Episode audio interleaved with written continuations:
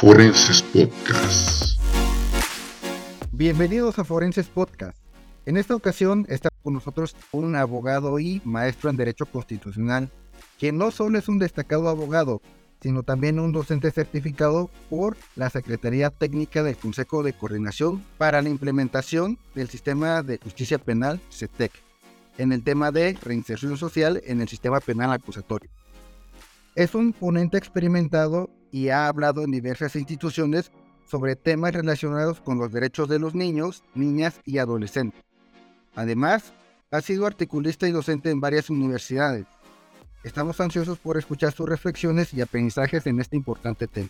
Así que sin más preámbulos, damos la bienvenida al doctor Julio César Lávida Díaz. Buenas tardes, buenos días. Eh, afortunadamente estos medios electrónicos nos permiten superar la barrera del tiempo. Y pues agradezco también al maestro Marco Antonio Benítez por tener la oportunidad de pues compartir ideas en este contexto eh, tan importante que es la difusión propiamente de el conocimiento en cualquiera de esos ámbitos, ¿no? En este caso a través de Forenses Postcat y pues en este caso pues doy las gracias a, a ustedes, ¿no? Por la invitación. Entonces, por favor, cuéntanos cuál es el tema del día de hoy. Bueno, el tema que pretendo pues compartir un poquito ahí de es el tema de la, de la criminología y el sistema de justicia penal para adolescentes y los sistemas de justicia para adolescentes, ¿no? El caso es mm, bastante interesante porque realmente eh, también es uno de los problemas que he podido detectar existe como una falta de interés, una falta de aplicación, una falta de profundizar también sobre el tema, ¿no? O sea, cuando ves el tema de justicia para adolescentes, lo podemos ver de múltiples ópticas, ¿no? O sea, no lo podemos ver de una óptica estática, una, una, una sola, sino lo podemos ver de múltiples ópticas, pero donde se ha estructurado una ausencia, una deficiencia propiamente ha sido la relación que puede tener la criminología con el sistema de justicia penal, en este caso para adolescentes específicamente. Aunque esto me refiero específicamente a los contextos actuales, porque históricamente sí ha tenido una relación en el sentido propiamente empírico, en el sentido propiamente de eh, la estructura que se ha desarrollado y la idea que hemos tenido este, como sociedad y, también el ámbito profesional pues, se ha planteado en base a construcciones sociales, ¿no? Es decir, por ejemplo, como decir, este, es que este, tus conductas son inadecuadas, ¿no? Ah, bueno, pero es inadecuadas en qué sentido, ¿no? En mi contexto y mi construcción social, de acuerdo al tiempo en el que estoy viviendo, bro. Por ejemplo, tal vez hace unos 30, eh, 50 años, es decir, que una persona consumiera eh, marihuana, pues es una conducta totalmente reprobable que podría llevar a, prisión, etcétera. Pero en la actualidad es un contexto de libre determinación de la personalidad. Y esto es a lo que voy este, en, en primera instancia procurando eh, mantener su importancia. ¿Por qué? Porque en las conductas que fueron simplemente inadecuadas, inclusive hasta sancionadas por el derecho penal en el pasado, ahorita no lo son o en su defecto, ¿no? También puede suceder lo contrario, ¿no? Conductas en la actualidad son visibles, son reprobables, inclusive son específicas, pero que en el pasado simplemente no se les ponía la atención debida, ¿no? No se visibilizaba. En este caso podemos entenderlo como el tema, y un ejemplo, al tema del feminicidio, ¿no? siempre ha existido como fenómeno el feminicidio, el la muerte de la mujer por eh, cuestión de su propio género, pero este, pues realmente pues, en el contexto histórico social lo tenemos realmente por tiempo, no dándole su espacio y lugar.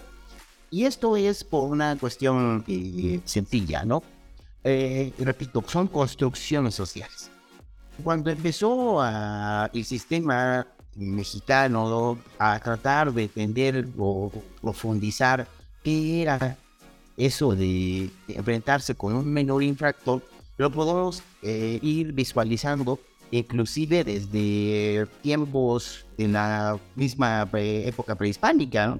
Hay que recordar las funciones del calpul y, este, todos estos elementos que eran las escuelas, eh, especialmente mexicas, que es donde más se ha profundizado sobre la cuestión escolar, que funcionaban para mantener un control social y mantener este, también la, el contexto ideológico de quiénes eran o qué deberían ser las personas eh, en, en, su futuro, ¿no? Es decir, simplemente si tú vienes a ser hijo de un alfarero, pues tendrías que ser alfarero. Si eres hijo de un guerrero o un hijo de alto dirigente, pues tendrías que ver con esto. Pero era forma de mantener hasta cierto grado los controles sociales.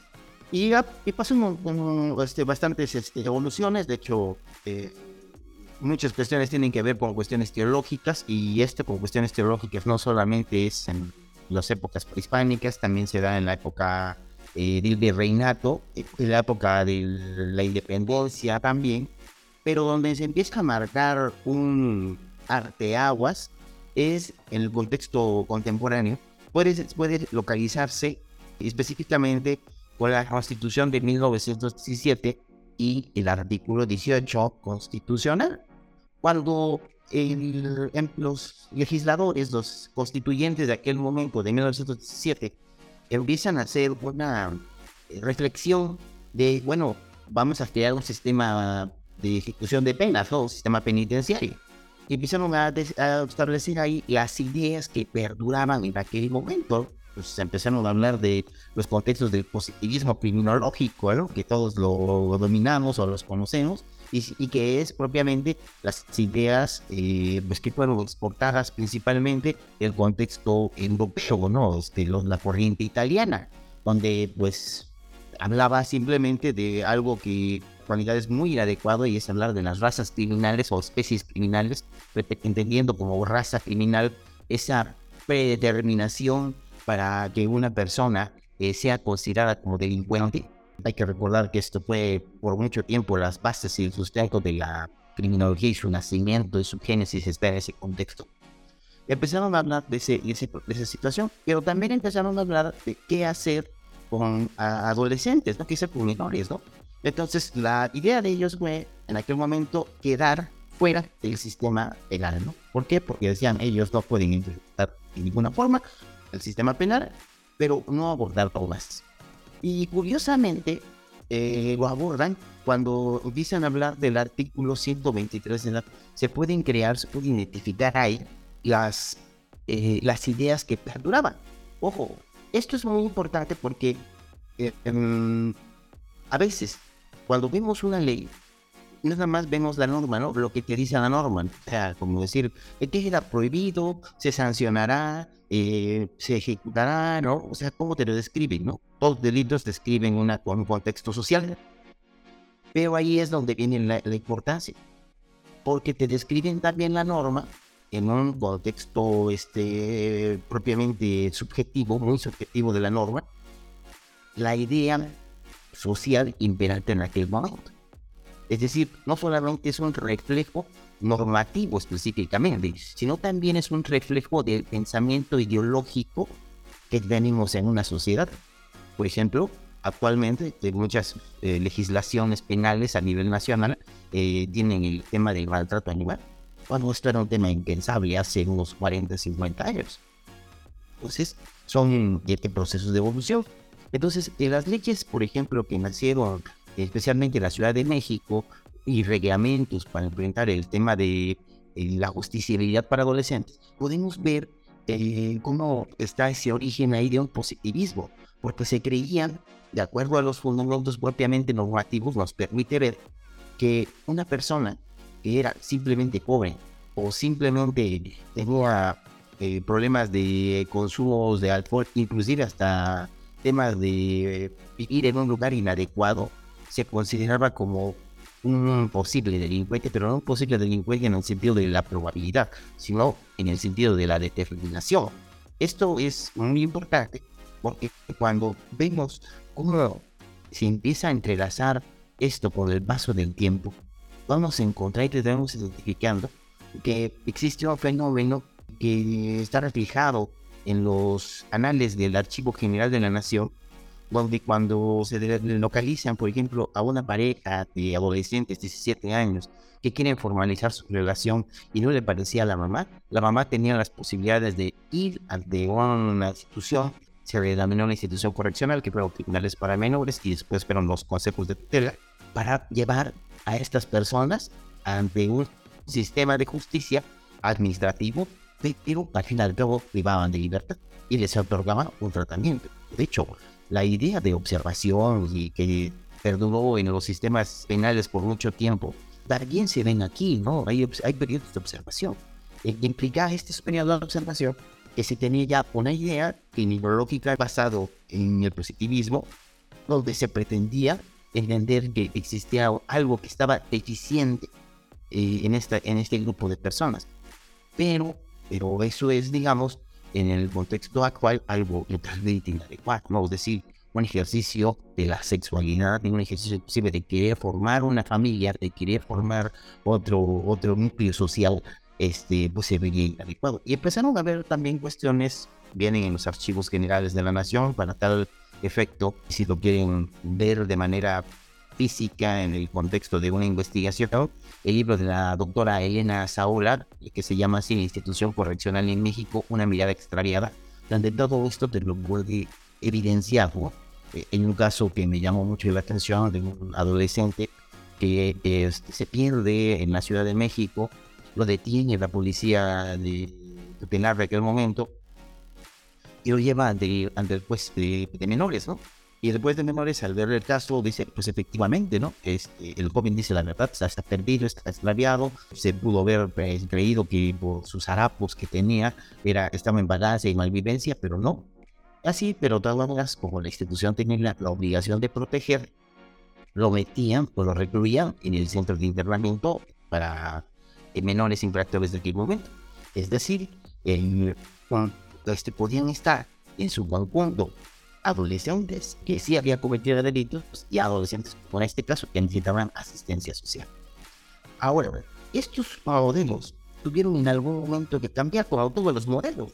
Todos los modelos tienen, eh, de cualquier ámbito, tienen su expansión, tienen su cúspide y tienen su declive y tienen que ser sustituidos.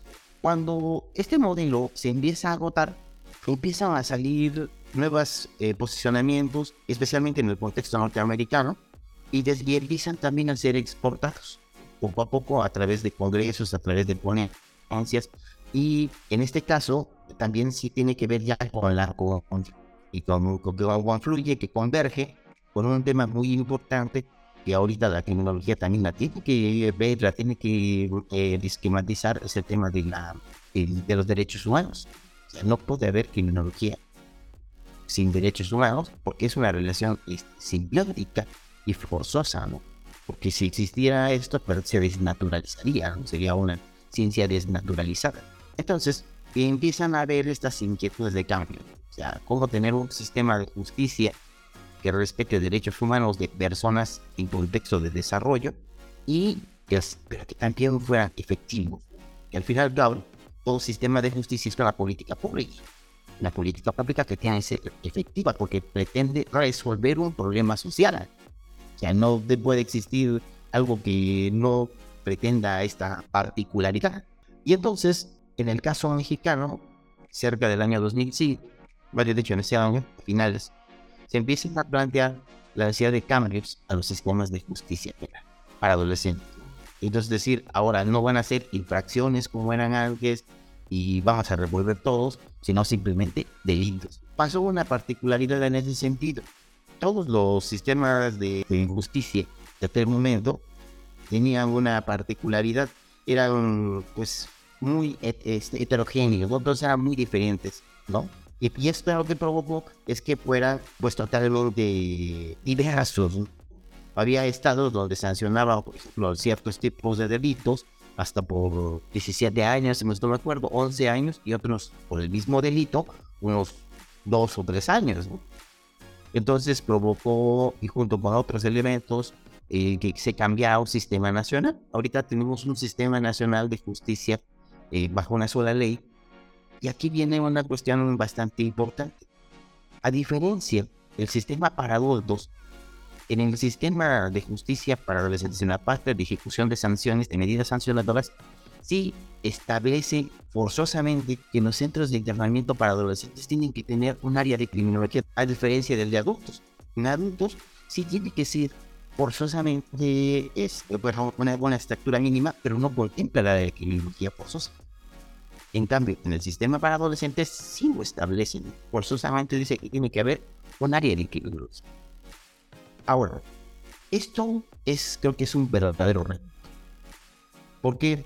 Porque trabajar bajo un sistema donde tiene propias reglas, el sistema integral de justicia para adolescentes en la ejecución penal, donde no puedes este, generar etiquetas, donde tienes que trabajar eh, con elementos de poco tiempo, ¿no? El sistema tiene esa, esa característica, poco tiempo, bastante revisable, etcétera, pues ahí está un ámbito de oportunidad para la criminología. Hay que recordar que la criminología también tiene que evolucionar no se puede quedar en el pasado y seguir con las ideas de hace 40, 50 años. Tienes que continuar con nuevos aspectos. Y creo que aquí la dirección sociológica tiene una de las grandes respuestas o puede aportar a este contexto. Porque al fin y al cabo, eh, hay que recordar que las conductas antisociales son un producto social en sí. O sea, que yo ahorita, nosotros consideramos como delincuencia, en un futuro tal vez no lo sé o lo que ahorita consideramos una actividad eh, usual una falta administrativa, tal vez en el futuro sea la delincuencia, ¿no? Esto me refiero, por ejemplo, a la utilización de recursos naturales, ¿no? Como el tirar a una agua, ahorita puede ser tan solo una sanción administrativa, pero en el futuro, al contexto que vamos, puede ser que sea un futuro. Por eso, eh, la dirección sociológica con la escuela de Chicago principalmente, puede dar muchas oportunidades a esto. ¿no? Entonces, yo en, lo personal eh, sí identifico un ámbito de oportunidad, ¿no? un reto también, ¿no? pero la tecnología tiene que estar presente porque al fin y al cabo, cuando el delito, la generación del delito es multifactorial. Bueno, la solución al, a ese problema que es el delito en cualquiera de los ámbitos, pero especialmente en las futuras generaciones, que es el sistema de justicia para adolescentes, también tiene ese, ese contexto de multifactorialidad. Entonces, para que nosotros como criminólogos podamos intervenir en esos escenarios que usted nos comenta, ¿qué conocimientos o habilidades requerimos para abordar estos problemas? Muy interesante la, la pregunta y esto responde a un tema que es especialmente particular, la especialización. La especialización es un tema concreto y esto lo pongo y pongo un ejemplo. En algún momento tuve la oportunidad de conocer a un criminólogo que operaba, y no voy a decir el, Estado, por cuestiones de proteger a mí su identidad y su profesionalismo y, todo lo que tiene que ver con su persona. Pero me, decía que una técnica de entrevista que había manifestar con relación a un, un adolescente que había cometido una violación en contra de otro adolescente por consumo de alcohol. Pero que era decirle que el, muchachito, que el otro joven, el otro adolescente que había sido la víctima, para que le dijera qué es lo que había pasado, pues le mintió diciéndole que tuvo este, VIH Entonces, que pensé, dije, bueno, aquí estás poniendo en, falta de técnica, sin saber que estás violentando los derechos humanos de este adolescente, la forma de tu entrevista tecnológica, ¿no? Y ojo, pero también va también en el sentido de entender de que la, la, especialización es no solamente el sistema de justicia, sino qué es el tema de adolescentes, qué es la criminología en el sentido propiamente de los artes que estés actuando con la obligación de libertad. La criminología clínica, si bien es cierto, es muy importante, pero también creo que es muy importante la, en la atención sociológica, que, que son complementos. Y eso también es parte de la síntesis criminológica, ¿no? Todos los múltiples factores que inciden, pero también esos motores los tenemos que entender. Y yo creo que el tema especial ahí es especialización en todos los ámbitos. Eh, considero pues que la práctica que hemos tenido hasta el momento ha sido muy informativa, fructífera y sobre todo que plantea más dudas. No quiere decir que sea errónea, sino simplemente pues movilizar ese interés profesional del criminólogo para buscar, como bien dice usted, la especialización y otras ramas que le puedan ayudar al proceso que la criminología necesita de manera urgente en el México contemporáneo. Sí, efectivamente. Y, la criminología se ha estado especializando en últimas fechas, ¿no? Tenemos las criminologías específicas que son muy interesantes y que están en proceso de formación. No es posible rechazarlas sin un estudio consensuado desde el punto de vista epistemológico, pero sí es necesario que vayan conformándose poco a poco, ¿no? Hay que recordar que eh, la criminología también tardó mucho tiempo en ser considerada una ciencia, ¿no? Este, pero la criminología, por ejemplo, en el sentido propiamente de especialización en ese sentido, ¿no? Hace poco el tema de criminología corporativa que se abordó, ah, bueno, pues también, ¿no? Hace unos 30, 40 años tal vez eso era impensable, pero ahorita se está hablando de manera correcta sobre esos temas. Y seguir, seguir, ¿no? Porque si una ciencia que se estanca está condenada a desaparecer. Bueno, le agradezco enormemente la intervención que tuvo el día de hoy. Sus pláticas son tan interesantes como el día en que era su alumno. Le agradezco esa parte el día de hoy y pues bueno, recordar los buenos tiempos. Esto fue Forenses Podcast.